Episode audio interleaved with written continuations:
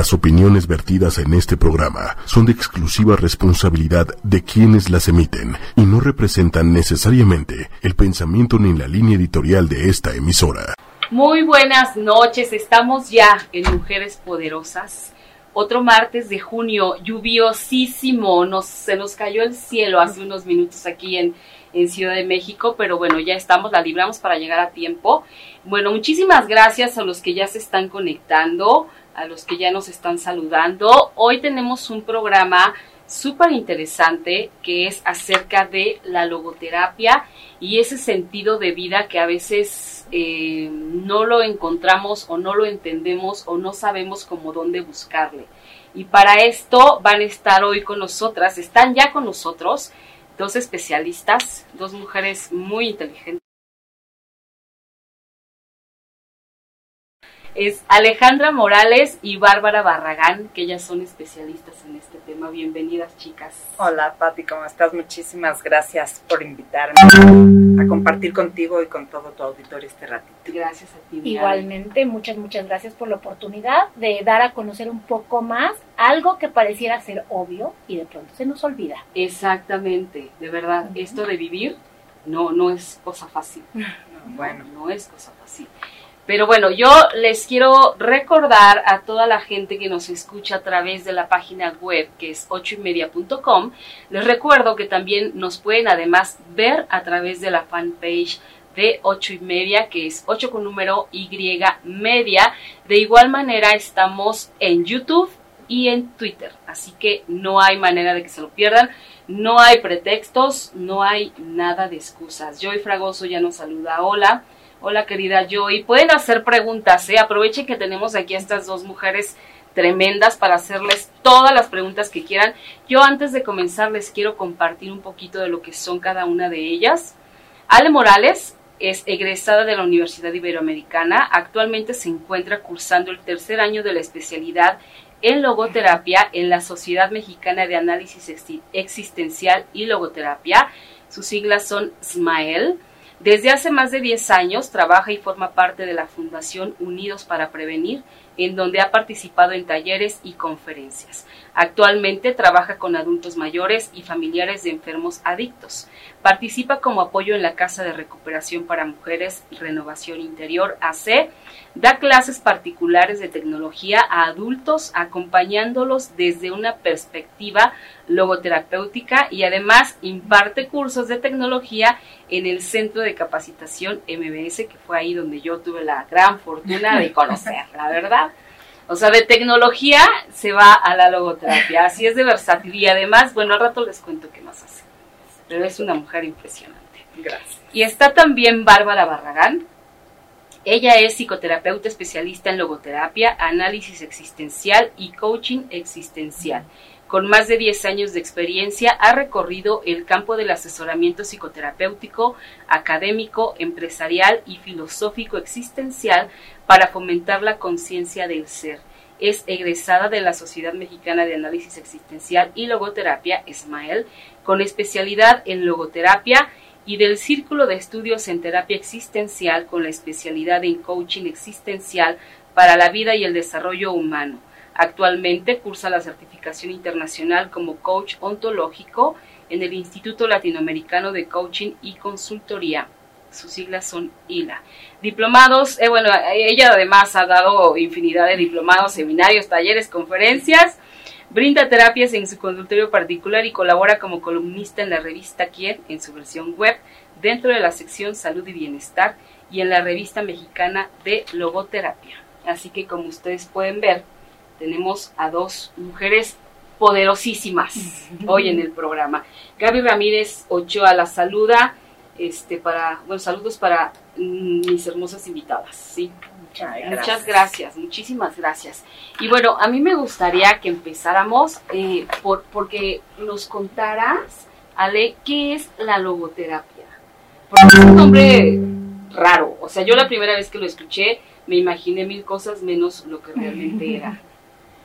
La logoterapia, bueno, estamos como que muy acostumbrados a esta parte de oír de terapias, de psicología, y a veces perdemos de vista que todo esto va cambiando, va, va haciendo más actual y a veces nos quedamos con lo que había sido la etapa del psicoanálisis, que fue, digamos, el gigante en este momento de descubrir el inconsciente. Pero después de esto han habido personas, pensadores, filósofos, doctores que han ido viendo, no sé, como profundizando. Frankl, que es el fundador de la logoterapia, que a lo mejor suena como muy raro decirlo, pero es así de la tercera escuela de, de este, ¿cómo se llama? De psicoterapia. Y a veces es como que escuelas, pues sí, dentro de lo que es la vida, se van, digamos, que habiendo tendencias y a lo mejor en la primera descubres esta parte del inconsciente, luego dices, bueno, hay algo que falta y así va creciendo hasta que llegamos a esta nueva forma de hacer psicoterapia, donde la propuesta es el sentido de la vida. Esta parte donde hay algo en esta vida que se descubre, que te da un para qué en no solamente en un momento en la vida, sino en cada etapa en la que estás, porque todo va refiriéndose al ser humano, donde aquí más allá de hablar de técnicas o cuestiones distintas que pueden ser importantes en otras terapias, en la logoterapia lo más importante es la persona.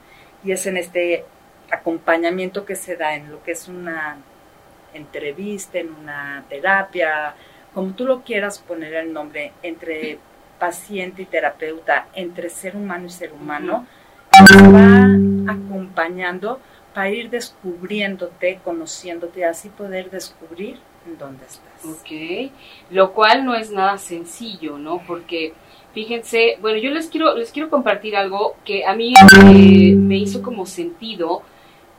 Eh, nosotras, bueno, Concha y yo que Concha León Portilla y yo que trabajamos juntas desde hace muchos años, eh, tuvimos la fortuna de, que Leti Asensio nos encargara el primer video de, la escuela.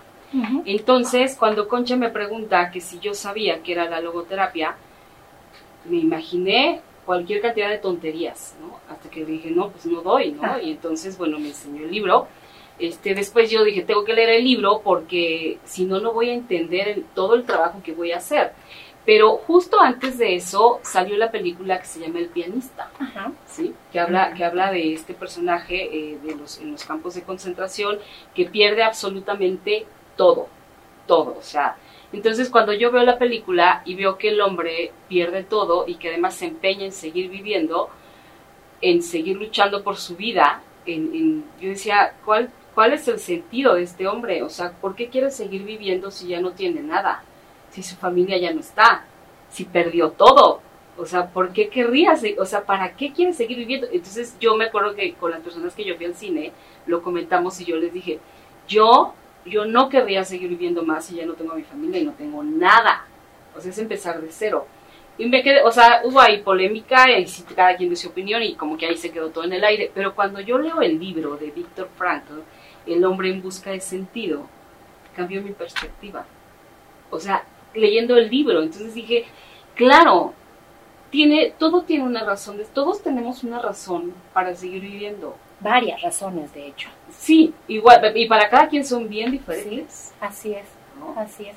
Porque no solamente depende de lo que es para ti, sino también dentro de lo que es para ti va cambiando de acuerdo a las circunstancias en las que te estás enfrentando, a las situaciones en las que te estás enfrentando, a la temporalidad en la que estás, porque muchas de las cosas que me imagino en ese entonces que hiciste el video te daban sentido, es muy probable que hoy ya no te lo den.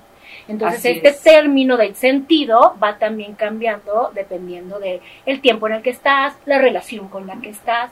Por eso es bien importante aclarar que no es un sentido de la vida, ¿no? Que tienes que ir descubriendo muchos sentidos en tu, en tu vida, mucho de lo que te da significado, de lo que te da esa razón del para qué seguir, a pesar de quizás haber perdido mucho de aquello que te daba sentido. Exacto. Ok, eh, a mí me gustaría, por ejemplo, que, que nos explicaran un poquito más eh, por ejemplo, la gente que no sabe nada acerca de la logoterapia, absolutamente nada, eh, que, que, ya más o menos les explicaron lo que, de lo que se trata. O sea, ¿cómo, ¿cómo te empiezas a acercar a esta disciplina? Porque de pronto que alguien te lleve, o sea, no a todos nos va a hacer el, mismo sentido algo, ¿no? No, por supuesto que no. Es bien curioso, de pronto pensamos que la pregunta por el sentido de nuestra vida es como una señal de enfermedad, ¿no? Como preguntarme por qué sentido tiene mi vida, es como, ay, está pasándome algo. Y al contrario, es una señal de humanidad. Preguntarme por el sentido de la vida es una señal de humanidad, no de enfermedad. Eso es bien claro.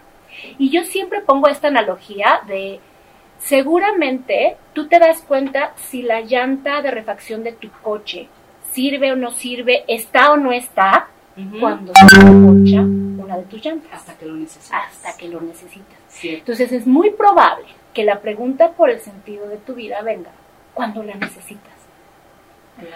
Entonces, también no hay que estarnos como en esta hiperreflexión, como digo, la ardilla dándole vueltas todo el tiempo de decir cuál es el sentido, cuál es el sentido, porque muchas veces estamos viviendo el sentido. Así es. Pero es cuando nos perdemos, cuando nos desorientamos, cuando se poncha esa llanta, cuando realmente viene esa pregunta que nos urge movernos, que nos urge reinventarnos, recapacitar. Es como por ahí donde vendría este acercamiento. Y hay una parte muy curiosa, porque a veces creemos que tiene que ser algo maravilloso o grande lo que te mueve o lo que va a ser el sentido.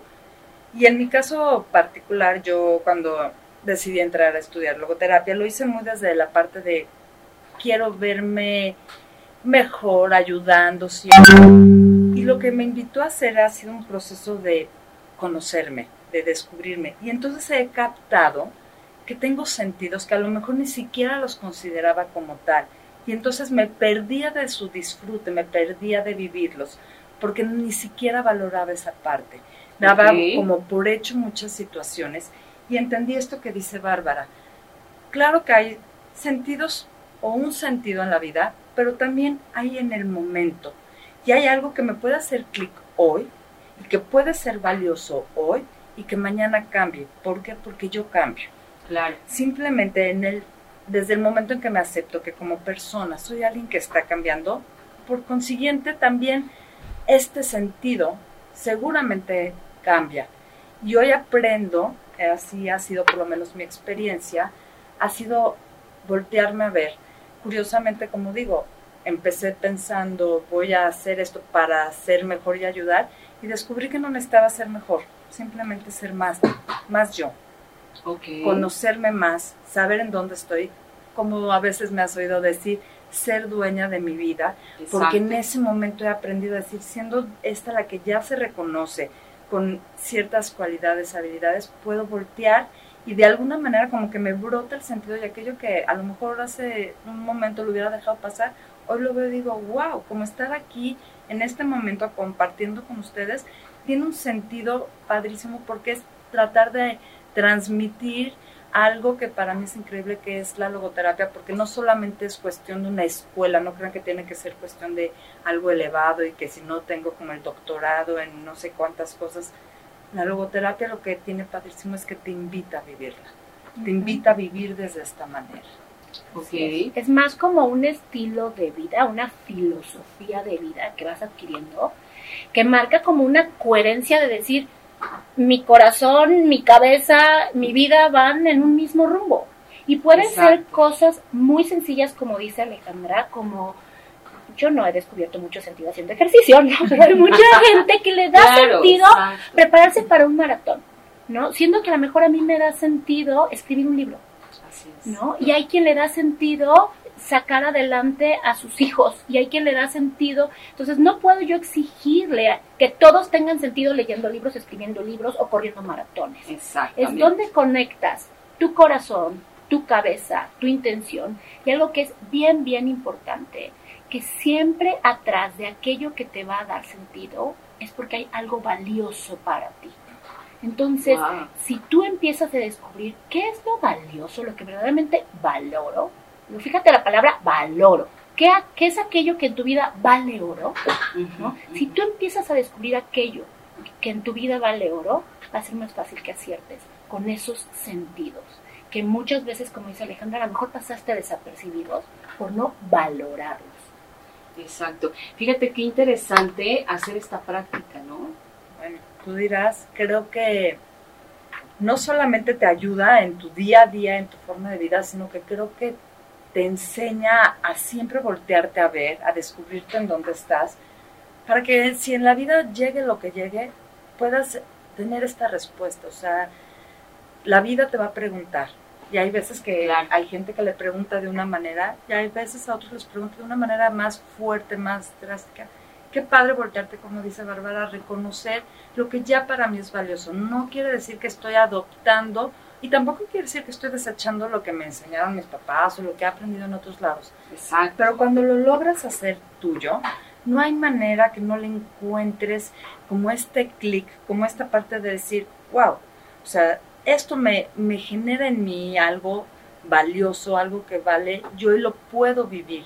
Y cuando tú consideras que algo vale, lo cuidas. Así es, así es. Lo cuidas, lo nutres, lo procuras, lo haces crecer, o sea... Ahora imagínate que todo esto que tú dices de nutrir, de cuidar, de hacer crecer, esté reflejado en ti. O sea, sí, lo estés viviendo. tú mismo te nutres, te cuidas, todo. Y es tan sencillo como irte cuestionando, como dices, ¿quién soy? ¿En dónde estoy? ¿Cómo estoy siendo? ¿Para qué me estoy porque hay veces que nos limitamos mucho a una pregunta, ¿no? ¿Por qué? Pues ¿por qué a veces nos limita como una referencia muy, no sé cómo muy limitada. como muy limitada, como muy marcada? ¿Por qué pasa? Pues a veces no hay ni siquiera explicación. Y a veces ni siquiera le vas a encontrar una explicación de para qué pasó pero seguramente en este viaje tuyo interno, en esta forma de cuestionarte de lo que va siendo valioso, encontrarás un cómo puedes responder ante esa situación o incluso si no un para qué a esa situación, muchos para qué al seguir estando aún a pesar de, esa situación. o, dándole un soporte a esa situación, porque muchas veces nuestra tendencia es a querer huir de situaciones que consideramos dolorosas. Y creo que cuando te tienes a ti, ahorita que me decías del pianista, perdió todo, pero no se perdió él. Exacto. Se tenía. Exacto, que esa es la parte que yo no veía. No veías. Y cuando te tienes, creo que eso es lo que hace toda la diferencia. Sí, porque aquí de pronto, por ejemplo, imagínate la visión que yo tenía en ese momento, que para mí eh, el sentido lo hacían todos los demás, todo lo que a mí me rodeaba y yo era como cero a la izquierda. Sí, como lo que menos que yo pensaba era en mí. Exacto. Entonces, así vamos muchas veces por la vida, eh, creyendo que, el sentido está afuera o está en otras personas. Así es, o que solo vamos siendo como marionetas de un destino, ¿no? Exacto. Y entonces creo que mucho es, sí, muchas veces el destino no lo elegimos, nos toca pero lo que siempre elegimos es el cómo podemos posicionarnos ante ese destino. Y eso es el clic que te hace al final el hombre en busca de sentido, no de decir, te pueden arrebatar todo, todo en esta vida, menos la libertad de elegirte cómo pararte ante lo que te está sucediendo. Que no es cualquier cosa. Que no es cualquier a, cosa. A mí me gustaría que nos contaran un poquito de quién es Víctor Frankl, todo lo que vivió, porque este seguramente yo no lo conocía y cuando lo, cuando conocí su historia me quedé impactada, ¿no? Y entonces dices, bueno, qué gran ejemplo este hombre y, qué bueno que se que, que, se le ocurrió este compartir su experiencia, ¿no? Él él nace en Viena, eh, a principios del siglo XX, 1905 nace. Entonces imagínense, él nace cuando ya estaba dándose teorías de gran apertura como el psicoanálisis de Sigmund Freud. Entonces, cuando, cuando Franklin nace, Sigmund Freud ya era Don Sigmund Freud, ¿no? Sí. Este, este ser que marca un antes y un después en la visión que se tenía del ser humano. Nace en el seno de una familia judía, ¿no? De una familia judía que le toca entonces vivir en esa época las dos guerras mundiales. De niño le toca vivir la Primera Guerra Mundial y después le toca vivir la Segunda Guerra Mundial siendo prisionero de los campos de concentración. Él eh, queda como, como el único sobreviviente de su familia, a excepción de su hermana Estela, la más pequeña de la familia Frankl, que ella logra salir exiliada, es la única que logra salir exiliada de los campos de concentración. Y Frankl, junto con sus padres y su hermano, su esposa, poco de, tenían de casados, su esposa recién embarazada, entran a los campos de concentración y él recorre cuatro de los campos. Eh, sale como un sobreviviente y algo que es muy importante aclarar es que él entra ya siendo un neurólogo y psiquiatra. Él es neurólogo psiquiatra, era director de la Policlínica de Viena y entra a los campos de concentración con esta parte teórica muy bien asentada.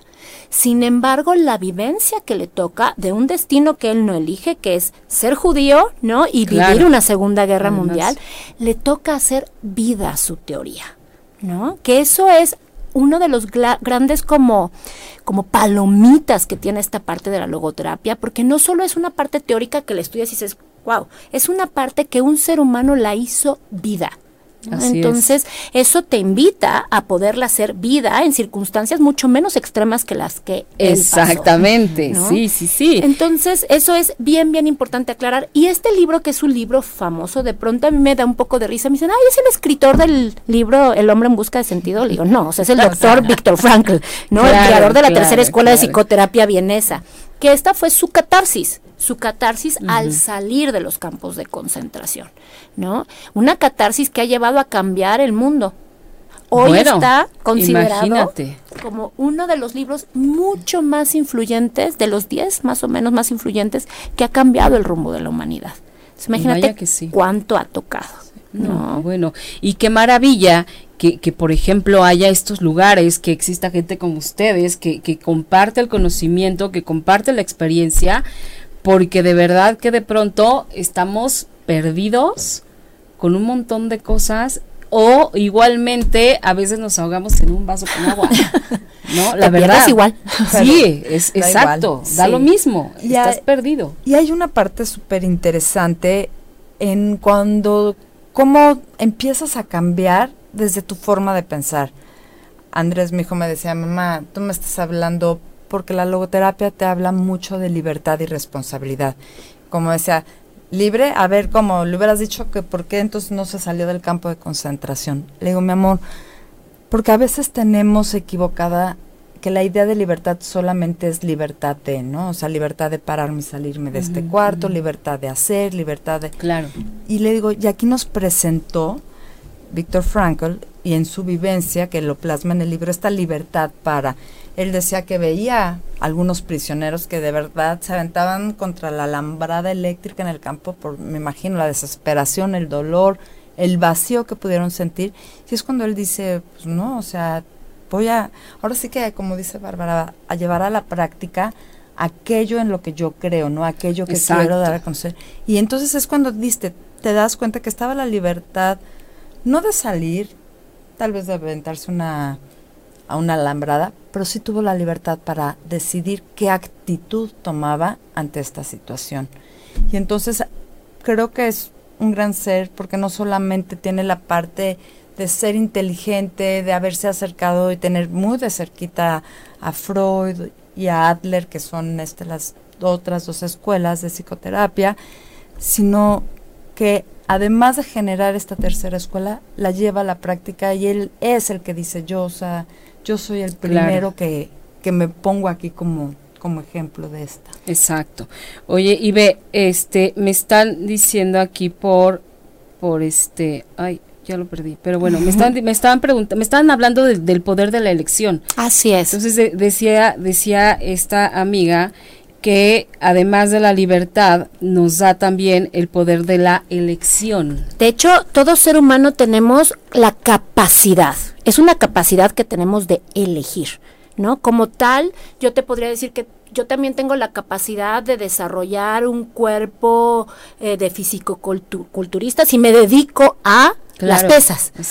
Entonces tengo la capacidad de elegir si también la practico.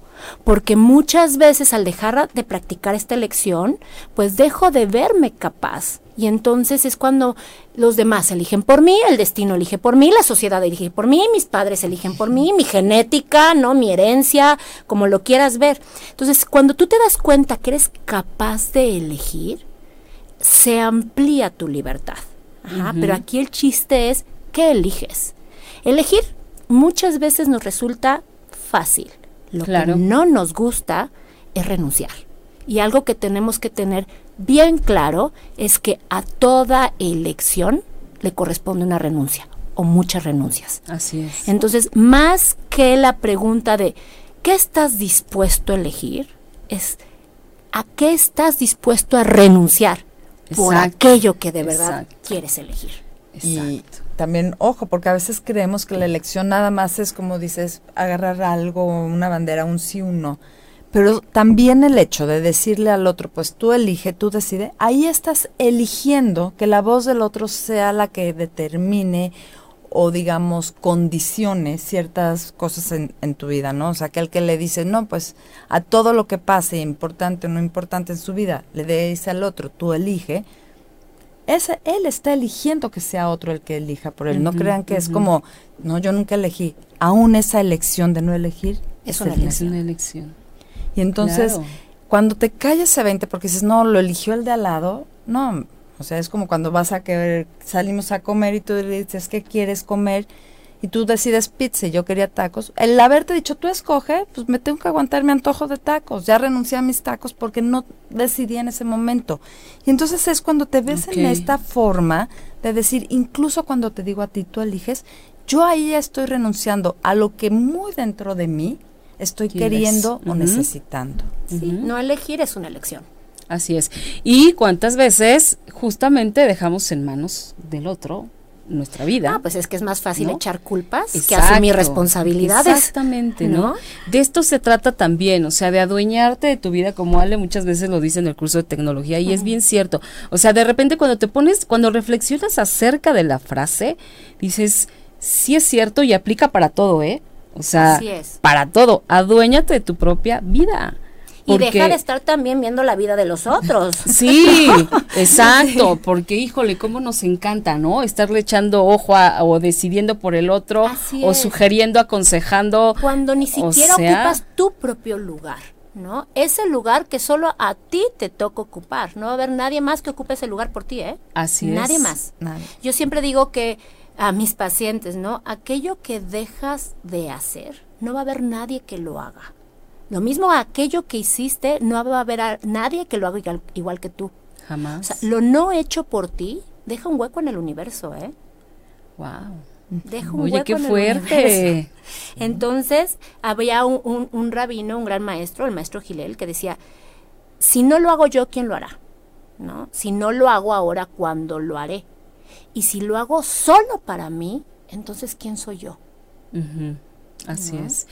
Oigan, pues hay saludos. Bueno, se me van. Después me tienes que decir por qué me desaparece todo lo de arriba. Esa es otra clase. ese, sí, ese, es otro programa. otro programa. Pero bueno, mira, los que alcanzo a ver. Eh, Ana Karen Cruz, muy buen tema, interesante. Pregunta Gabriela Ramírez. Bueno, comenta, a veces elegimos, pero no vemos la consecuencia. Así es. Que es justamente lo que estabas diciendo. Y eso es un riesgo que corremos todos, porque nadie tenemos aquí la bolita mágica para ver el futuro.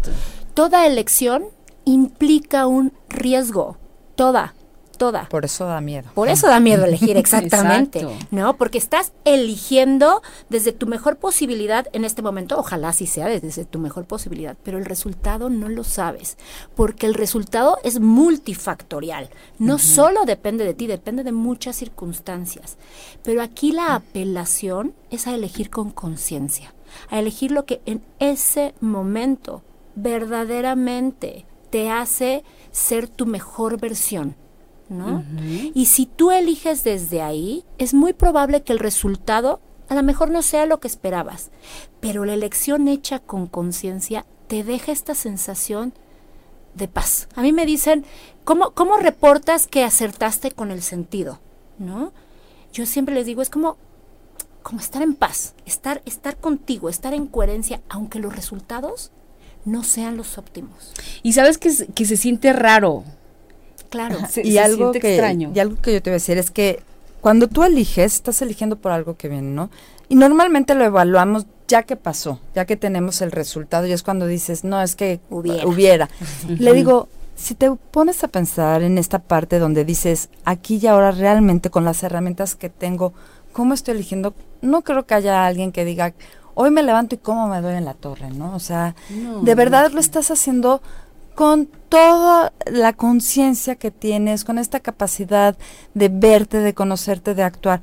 Lo que creo es que claro que puedes voltear al pasado y ver como una referencia, oye, cuando hice esto, qué pasó, qué hice, pero no debes de permanecer ahí, no debes de pensar que una lección del pasado ya te determina a estar totalmente, no sé, con un presente o un futuro de cierta manera. Creo que en este presente, a pesar de esa elección pasada que no te gustó el resultado, hoy puedes volverte a elegir y elegir diferente e incluso darle un nuevo significado a esa elección.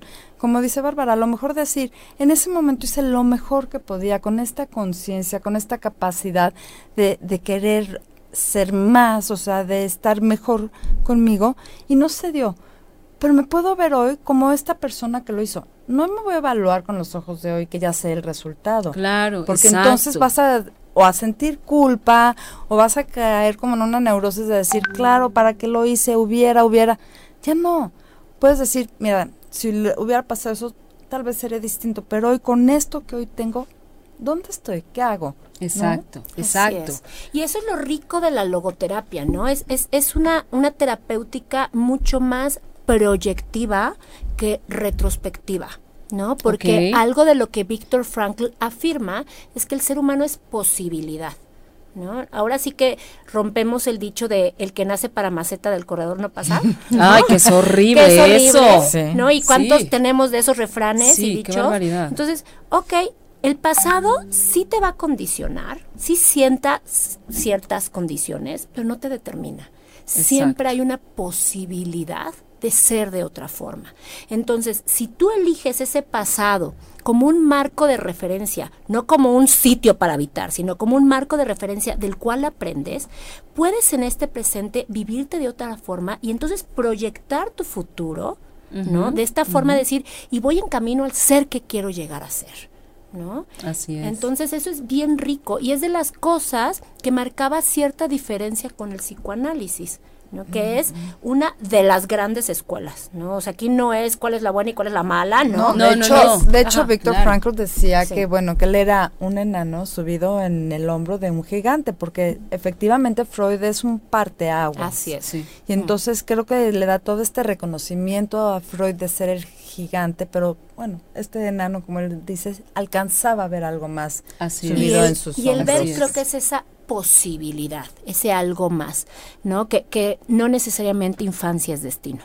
No, no, y sabes qué, o sea, y eso es maravilloso, exacto, o sea, es, es mostrar que, que no, no, no estás condenado a nada, absolutamente a nada, siempre hay la posibilidad de rediseñarte, de reconstruir, de reconstruirte, porque además también de eso depende eh, lo que le dejas a los que vienen abajo de ti, ¿no? Yo a mí siempre me gusta hablar de, de los hijos, porque yo tengo un hijo, entonces siempre es esta parte tan importante de decir, a ver, no es como me contaron. Yo me estoy dando cuenta que no es lo que a mí me contaron eh, no es como a mí me dijeron que era, ¿no? Entonces es tratarle de enseñarle al que viene también, a ver, espérate, o sea, no es como nos han dicho, hay mucha posibilidad. Es que creo que aquí hay algo que tocas padrísimo porque eh, si bien en la logoterapia hemos hablado de libertad y responsabilidad, del autodescubrimiento, esto que mencionas viene a la parte, yo por lo menos así lo veo, este es un término de autotrascendencia, ¿no?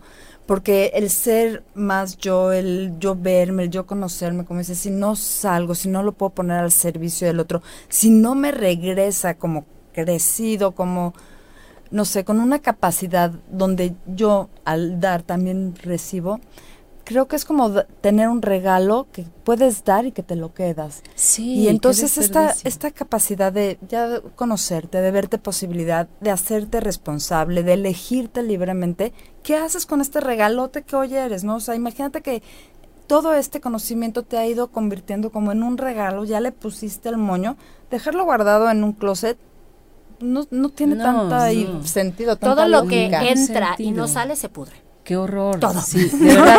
Oye, y sabes qué bueno, qué, qué, qué padre poder verlo así, porque es, no sé, es, es una frase muy corta, muy sencilla, pero que encierra mucho, ¿no? Y entonces aplica, o sea, yo la tomaría hasta para mí. O sea, es como, a ver, lo que no sale, ahí se muere, ¿no? Entonces... Conocimiento, amor, comida, ¿no? O sea, todo, todo. Lo que quieras. Oye, Araceli eh, Durán nos comenta, buenas noches, excelente programa, este, saluda a tus invitadas. Yo creo que también es parte de no tener carácter, ya que es más fácil decir tú decide.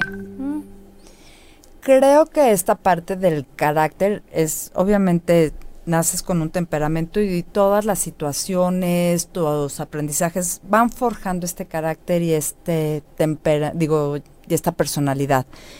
Y si bien hay gente que nace con un temperamento de una forma tal vez como dice, a lo mejor más introvertida o algo, creo que cuando aprende a verse, sabrá que muchas veces puede decir tú decides, pero también entonces en lo que empieza a ser de peso y primordial, empezar a tal vez a verse como decir yo hoy también puedo decidir en esto. Y sí, claro que influye las vivencias, como dice Bárbara, o sea, el pasado y en el pasado viene no solamente experiencias, o sea, es todo, ¿no? Es las relaciones que nos rodean, porque el ser humano es un ser en relación. Entonces, esta manera en cómo se ha dado las relaciones, las situaciones, el tiempo, tu propio temperamento, claro que van influyendo. Pero una vez que empiezas este camino de conocerte, de descubrirte, de elegirte, a lo mejor empiezas a hacer esas pequeñas elecciones tal vez para unos, pero son pasos gigantes para ti. Sí, porque también creo que es bien importante darnos cuenta que ese carácter se puede ir modelando también, se puede ir moldeando, porque si no caeríamos en estos determinismos que lo único que hacen es reducirnos. Es tanto como decir que soy Tauro y soy de mecha corta porque soy Tauro. No, bueno, imagínate. qué bueno, qué bueno. Creo que esos puntos son los que nos dan esta referencia de decir, porque soy de mecha corta, voy a trabajar con mi mecha corta para alargarlo un poquito. Porque soy introvertida de carácter y me es más fácil decir, tú decide, ¿no? A lo mejor veo que esa es mi área de posibilidad y qué es lo que tengo que trabajar, qué es lo que tengo que modificar para ir haciendo estos pequeños pasitos, ¿no? Que pueden ir amoldando mi carácter para irme convirtiendo en este ser posibilidad. Claro, y también sabes que, que te va a ayudar muchísimo el conocerte. Así es. O sea, porque de pronto, por ejemplo, me hiciste ahorita reflexionar con esto de los signos, ¿no? que de repente yo leo características de mi signo y digo, pues sí, pero la mitad, la otra mitad no es mío, ¿no? Pero no me quedo con eso. O sea, es como X, ¿no? Sí. Pero porque me conozco.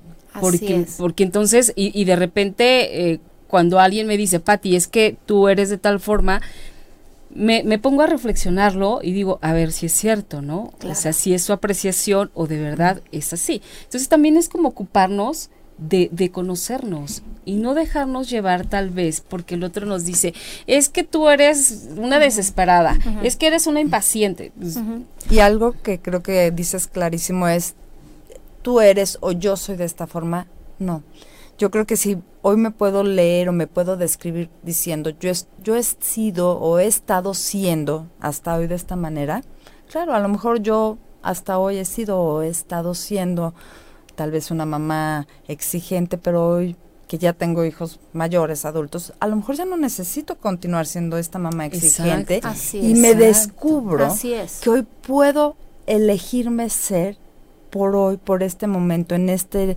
aquí y ahora, distinto. No quiere decir que deje de ser ni que niegue la que fui, pero tampoco quiere decir que eso que me, daba sentido o me generaba, digamos, como congruencia, como integridad del haber sido de cierta manera, lo tenga que desechar completamente, sino simplemente es decir, he sido o he estado siendo así, pero también como no está como no hay un final, cuando tú le dices, bueno, ya este está terminado, dirías, ya no tiene cambio, o sea, entonces, ¿cómo viene esta capacidad de, de, verme distinto? Pues porque no voy a terminar la frase como yo soy, ¿no? Ya de una manera rígida, estática, sino al revés. Hoy estoy siendo así. A lo mejor mañana regreso a ser la de que fui hace 10 años, pasado puedo no, no digo que seas voluble, simplemente digo que vas a encontrándote en cada día y en cada momento de y una es manera. válido y se vale porque la necesidad cambia cada día. Así es. ¿no? Y tus relaciones, digo, Pati, tú no eres la misma Pati con tu amiga que con tu hijo, que con tu mamá. Exacto. O, o, las circunstancias del día, por ejemplo, hoy que yo tenía mi día disque muy planeado, todo me salió al revés. De verdad, y en otro momento yo me hubiera puesto histérica, me hubiera enojado muchísimo con todo, con todos, conmigo misma. Sin embargo, fue así como, bueno, ok, no salió así. Pues, entonces, a ver, ¿cómo es? O sea, ahorita qué está pasando, ¿qué es lo que tendría yo que hacer ahorita para, para seguir, ¿no? Entonces, todo se disparó, ¿no? Y entonces también estas cosas te hacen de repente pensar, a ver qué tan preparado estoy o qué tan preparada estoy para afrontar cambios inesperados en mi vida. Así es. Porque todos los tenemos. Y, y algo que dices bien importante, Pati, es esta flexibilidad que me supongo que hoy apelaste, ¿no? Sí, Esa, la flexibilidad es signo de madurez que a veces va como con esta idea contraria a lo que pensábamos que una persona madura es esta persona que va derecho, que sabe lo que quiere y que no se mueve. Y no, al contrario, una persona madura es aquella que puede flexibilizarse ante las circunstancias que se le presentan en la vida. ¿no? Eso habla Estoy mucho madurando. más de... Sí, Sí. No, sí, sí, o sea, es, es hacer mucho trabajo eh, cada, cada quien con Claro. in- mucho trabajo interno.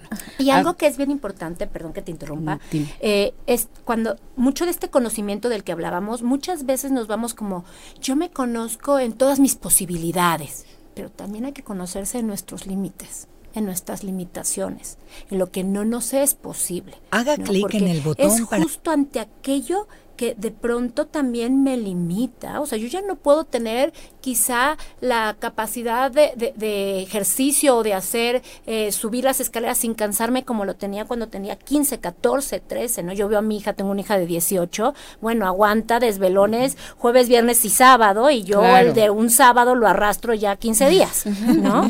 Entonces, también conocer mis límites, porque en la medida que abrace eso que hoy ya no me es posible, voy a poder voltear a ver lo que sí me es posible. A lo mejor ya no me puedo desvelar como ella, ¿no? Pero a lo mejor en este cuidarme de otra manera puedo hacer otras cosas. Claro, y que son igualmente disfrutables y que igualmente te van a dar felicidad, te van a dar eh, gratificaciones, ¿no? O sea, es, Y es ojo- ir y- avanzando. Y creo, perdón que me meta así, pero creo que también esta parte de conocerte, de conocerte en posibilidad y de conocerte en limitación, también te lleva a saber que aún conociendo esto, no es lo mismo en todas las circunstancias. Es como el que tiene miedo a los animales. Te da el mismo miedo, no sé, el perro que Una una, lagartija, un pues no, o sea, Claro. y el, la situación es la misma y puedes decir, reconozco que o me conozco como una persona miedosa ante esto. Realmente qué bueno que me volteo a ver, qué bueno que digo esto, pero también cómo y en dónde me conozco, porque no me conozco igual con la relación con una persona que con otra, en una situación que en otra. Ante Así una es. emoción, no es lo mismo la emoción que me desborda, algo que me vibra, que me es valioso, que me llega, algo que podrías decir es lo mismo, pero que no me está tocando tal vez porque o no es cercano a mí Así o es. algo. Y entonces es en todo esto donde este, yo siempre pienso que es como tener este foco que estábamos como muy acostumbrados a querer alumbrar hacia afuera, alumbrar al otro, como hacer crecer que todo, pero jamás lo girábamos hacia uno. Y creo que esta parte de, de voltear este foco a ti, de ver y de reconocer en dónde estoy, hace que la luz no solamente se vuelve la del foco, sino que tú toda te vuelves luz y entonces empiezas como a empapar, a irradiar todo esto hacia afuera, que es lo que hablábamos de darlo a los demás. No, y es, Exacto. es, es bien rico esta parte de la que habla Ale, de, de cuando tú irradias, cuando tú, tú estás en este ir consentido, antojas a los otros Claro. a ir así. Y eso ¿no? está padrísimo, ¿no? Es- el- el poder decir, bueno, lo que yo estoy haciendo impacta en otro para bien. Así Bueno, es. maravilloso. yo- Así es. Maravilloso. este, bueno, saben que estudio la especialidad. Hoy me preguntaban, este, no, no me acuerdo bien cómo salió el tema, pero les dije, es que yo soy de la idea que la logoterapia se vive y atrae. Le dije, cuando yo conocí a Bárbara, yo dije, yo no sé qué tome, no sé con qué se bañe, no sé este qué haga, pero así me quiero ver, ¿no? Y me quiero ver no solamente lo bonita por fuera, sino esta como libertad, frescura, espontaneidad. Y digo, wow, es que si pudiera poner imagen de en logoterapia, así como con cartelones, pues ahí viene la L de logoterapia y sale claro. E, es que sabes que, no, es verdad. O sea, por ejemplo, Tú, bueno, te conozco de, de, otro tema de tecnología, pero desde que te conozco me, me has parecido una persona eh, muy auténtica, eh, muy neta, este, Bárbara, ahorita que te vi afuera, te dije, yo siento que te conozco, o sea, son, son de verdad eh, algo, algo emanan, o sea, algo. Y, las oigo hablar y digo, qué rico aprender de estas personas que te hacen ver la vida de otra manera y que además te hacen reflexionar, porque no se trata nada más de que viva la vida porque mañana nos podemos morir, o sea, no es así. No, porque está toda la idea de responsabilidad. Es profundo, o sea, esto tiene su profundidad y por ejemplo Adriana León Portilla, que todos ustedes la conocen,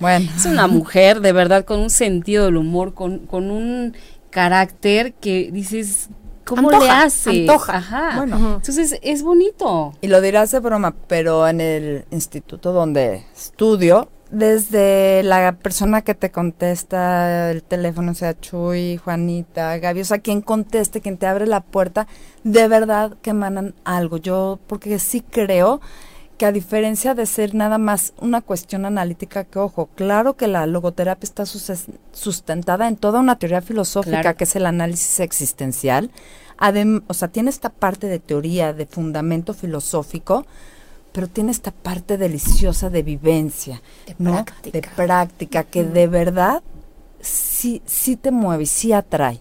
Sí, sí lo crees. Así que sí. A ver, chicas, estamos cerquita de acabar el programa. Qué rápido, se nos pasó. Sí, estamos a cinco minutos. Díganos, cuéntenos, ¿dónde eh, la gente que quiera platicar más con ustedes, eh, ¿dónde las encuentra? Bueno, existe eh, de la Sociedad Mexicana de Análisis Existencial y Logoterapia, SMILE. ¿no?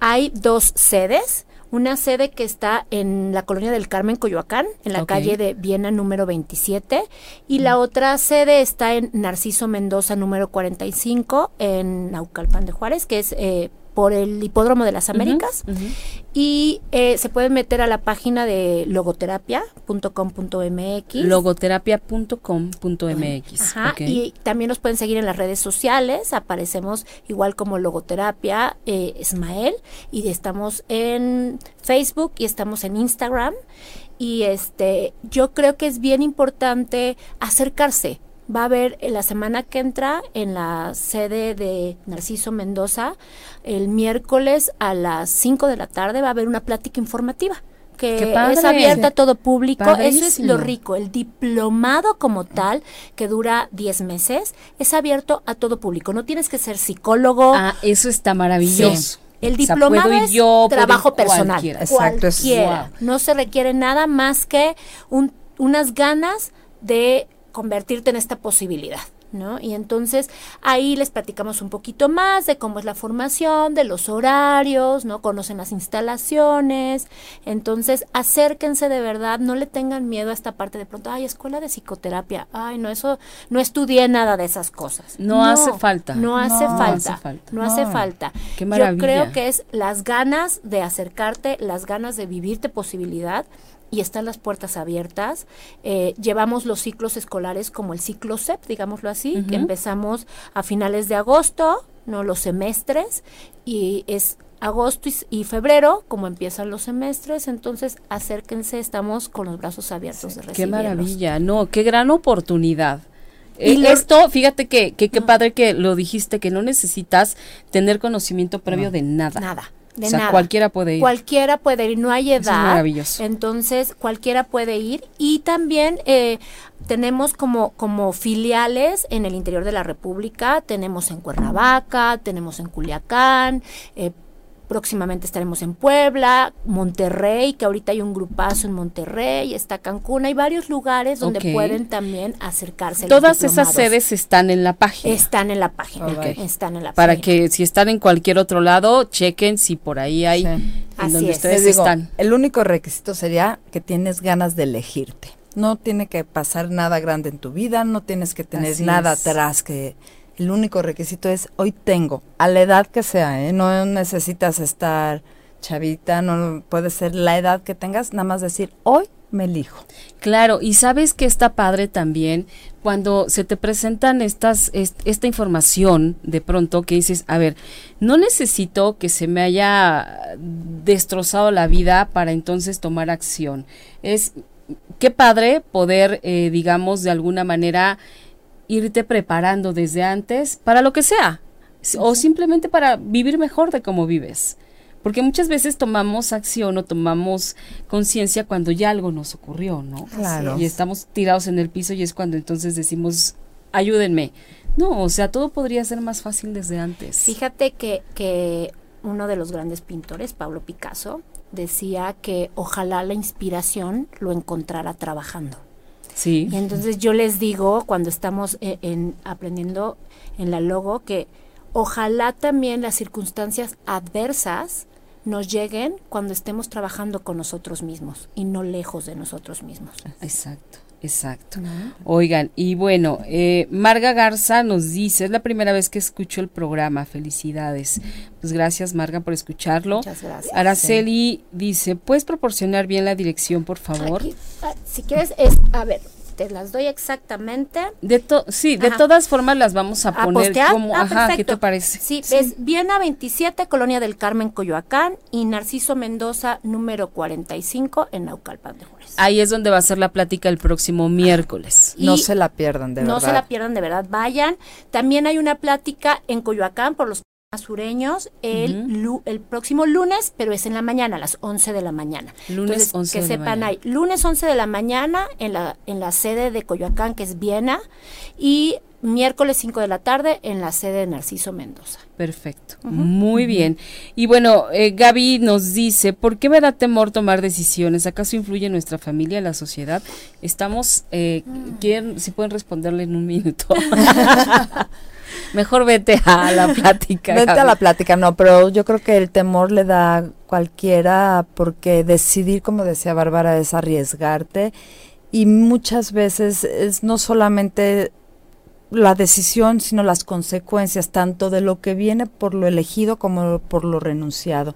Y entonces sí, claro que hay un miedo, pero el chiste es, a pesar del miedo. a pesar de ese miedo, ¿cuáles son mis herramientas? ¿En dónde estoy? Para que a pesar de lo que venga, yo me diga sí y le diga sí a esta vida. Qué maravilla. Pues se nos acabó el tiempo, chicas. Tiene que volver a venir. Felices, felices, felices, Hay que hacer algo de tecnología también. Tú me dices, mi Pero, pero de esto, o sea, también de esto, porque de verdad que, ¿cómo hace falta? Total hace falta. A mí me gusta, por ejemplo, a mí de repente me dicen, bueno, ¿y qué especialistas llevas? Entonces, a tu programa, yo digo, yo llevo al que le dé a la gente la certeza de que hay de dónde agarrarse. Hay otra mirada, hay otro lugar, hay otras cosas, hay otras oportunidades. Qué rico. Sí, eso es maravilloso. Sí. ¿no? Darnos cuenta, podernos dar cuenta y que además está a la mano. Lo que pasa es que muchas veces no sabemos lo que, no sabemos que existe. Así es y, entonces nos encontramos como en un desierto, ¿no? Rodeados de la nada y dices, es que no hay nada. No, sí hay, sí hay. Es, es como irlo mostrando, irlo mostrando, pero agárralo, o sea, no, no, nada más lo veas y ya. No. lo pases por alto. No.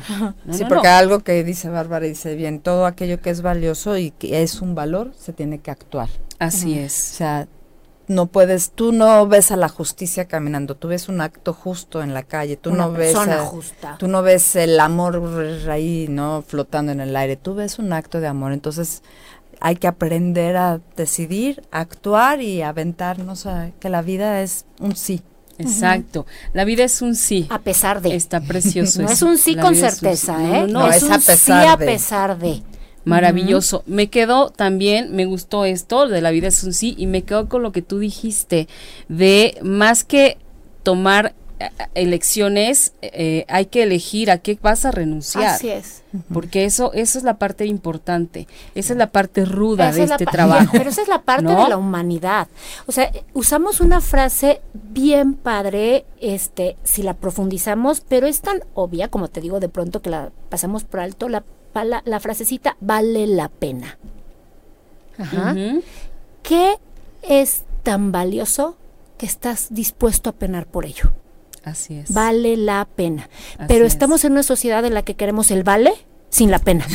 no, queremos todo, ¿no? sufrir, gozar, aprender, en pum. Entonces, yo sí la pregunta sería, ¿a qué estás dispuesto a penar por eso que vale? Claro. Ahí están tus renuncias. Así es. Chicas, muchísimas gracias. muchas gracias. Les leo los últimos saludos. Ana Karen Cruz, me, me quedo muy interesada y tendré que tomar decisiones para ir. Ok, pues vente, vente, ya, lunes o miércoles. Y María dos Santos, saludos desde Brasil. saludos, María. Saludos. Te mandamos un abrazote enorme. Y bueno, pues se acabó. Se acabó, esto. Se acabó. Este, es su casa, chicas, de verdad, cuando quieran volver a venir. Felices, encantadas. Tienen la puerta abierta. Gracias. Entonces, bueno, nosotros nos escuchamos la próxima semana, igual en punto de las 20 horas, Mujeres Poderosas. Les recuerdo rápidamente, jueves a las 6 de la tarde, Útero Centro de Poder, dos colombianas maravillosas que vienen a platicarnos de todo esto. Eh, escríbanme si quieren informes y algunas sorpresas tenemos también, así que no se lo pierdan. Muchísimas gracias. Muchas gracias. Gracias, besos.